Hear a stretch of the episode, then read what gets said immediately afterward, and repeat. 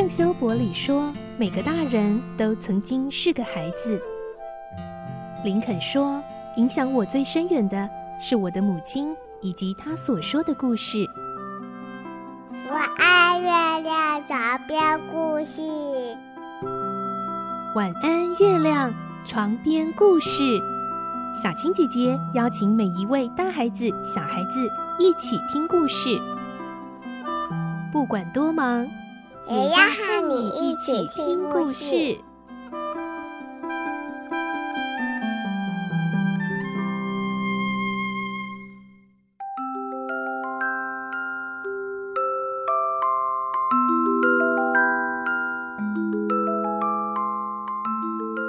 晚安，欢迎你和我们一起听故事。我是小青姐姐，今天我们继续来听《汤姆历险记》第十五集的故事。汤姆、乔伊、哈克三个人逃家，跑到无人小岛。一开始觉得自由自在，很刺激开心，但是后来却出现了一场暴风雨，大自然说翻脸就翻脸，真的吓坏了三个男孩。他们会怎么办呢？来听今天的故事。《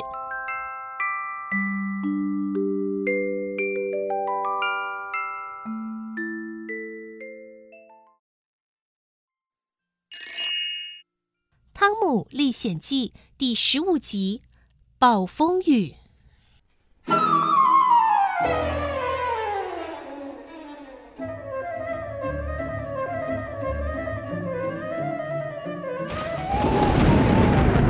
刺眼的闪电一道接着一道划过他们所跑过的地方，树林里的一切开始发出声音，像怒吼一样。狂暴的雷轰击中了某棵高耸的大树，树头还着火，像只巨大的火把。暴风雨越来越剧烈，原本脚上所踩的泥土都已经变成泥泞，三个人溅得满身泥水，浑身又湿又黏。早上的喜悦现在已经变成烂泥，被他们踩踏在地上，毫无价值。他们一路跌跌撞撞，身上已经充满了大大小小的淤青，伤痕累累，有跌跤所造成的，更多是在树林错身之间被细细的树枝给勾画出来的伤痕。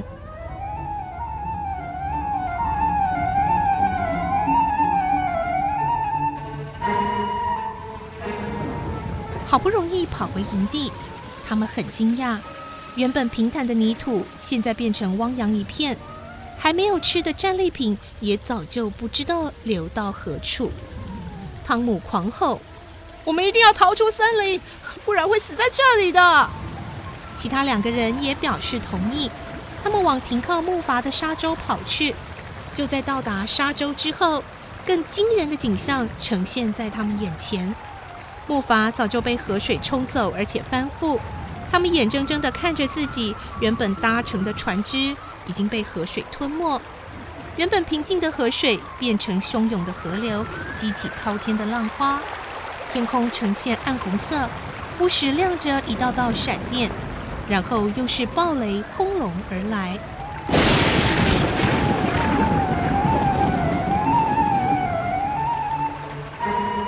暴风雨行经之处，所向披靡。许多棵高耸的大树也只能够应声倾倒。狂风暴雨几乎要把这小岛扫个片甲不留，吓坏了置身在荒郊野外的三个孩子。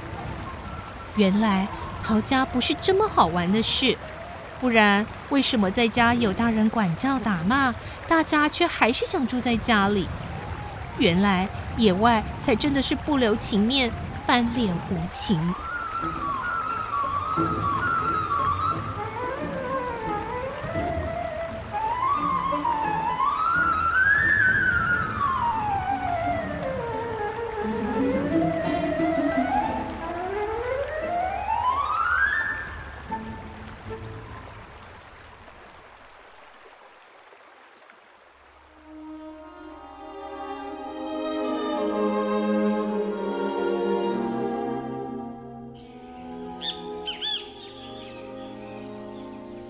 雨逐渐缓和，这三个饱受惊吓的孩子狼狈地走回营地，他们不但全身湿透，感觉也糟透了。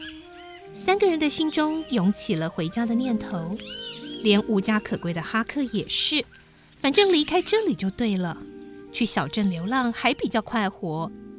但是在野地里求生，不能够丧失意志力，不能因为这些打击而沮丧，否则可能会活不下去。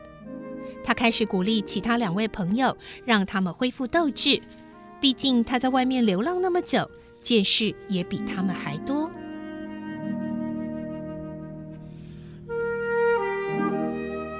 汤姆则起了一个念头：如果这是因为他逃避了一件原本应该承担的责任而受到的惩罚，那他终究是要面对的。无论逃到天涯海角，甚至逃到这样的孤岛都没有用。他已经遭受身体的磨难，不时还会受到良心的谴责。也许他应该下一个正确的决定。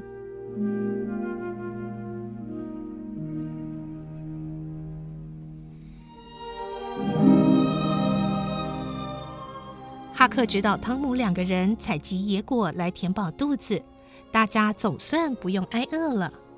我受不了了，我想回家。你不是因为被诬赖偷喝牛奶而逃家吗？现在还想回去哦？反正我现在已经真的偷喝了，还分给你们喝。我的气已经消了，我想回家了。汤姆转头问哈克：“你觉得呢，哈克？”呃，这个比我在镇上流浪还要辛苦哎。呃，至少我们已经体验了这种生活啊。我想我们应该可以回去了啦，汤姆。那我们该怎么回去啊？木筏都被冲走了，也不可能游泳过去啊，会淹死欸。呃，说的也是呢。可是无论如何，我都要回去了。一场暴风雨已经彻底的打散他们原本的斗志，现在他们思索要如何回家。汤姆说：“我其实想过要怎么回去哦。”其他两位同伴听到汤姆这么说，立刻睁大眼睛，非常期待他所想的好办法。我们啊，可以沿着岛上的沙洲绕一圈，这样呢，可以更快走到岛的另一头。这座岛看起来是那种狭长型的，所以它的另一头很靠近河岸。所以啊，我觉得这座岛应该不是真的在河中央。其实岛在河中央也是哈克瞎猜的，他根本没有登岛过。三个人达成协议之后，收拾好剩下不多的物品，开始沿着岛走。果然，岛的另一头非常靠近对面的河岸，稍微游一下就可以到达水深及膝的浅滩，接着就可以慢慢走回去了。即将返回文明的生活，对于这座小岛，他们头也不回地离开它，将原本向往的野外生活抛诸脑后。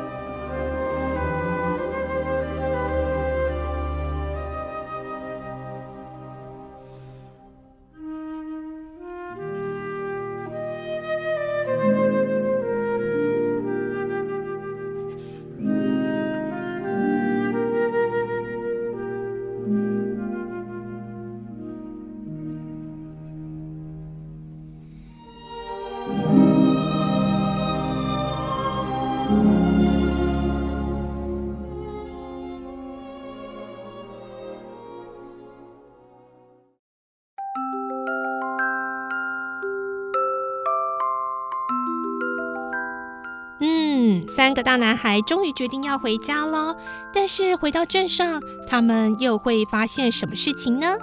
今天的故事就先听到这里，我是小青姐姐，明天再一起继续来听《汤姆历险记》的故事喽。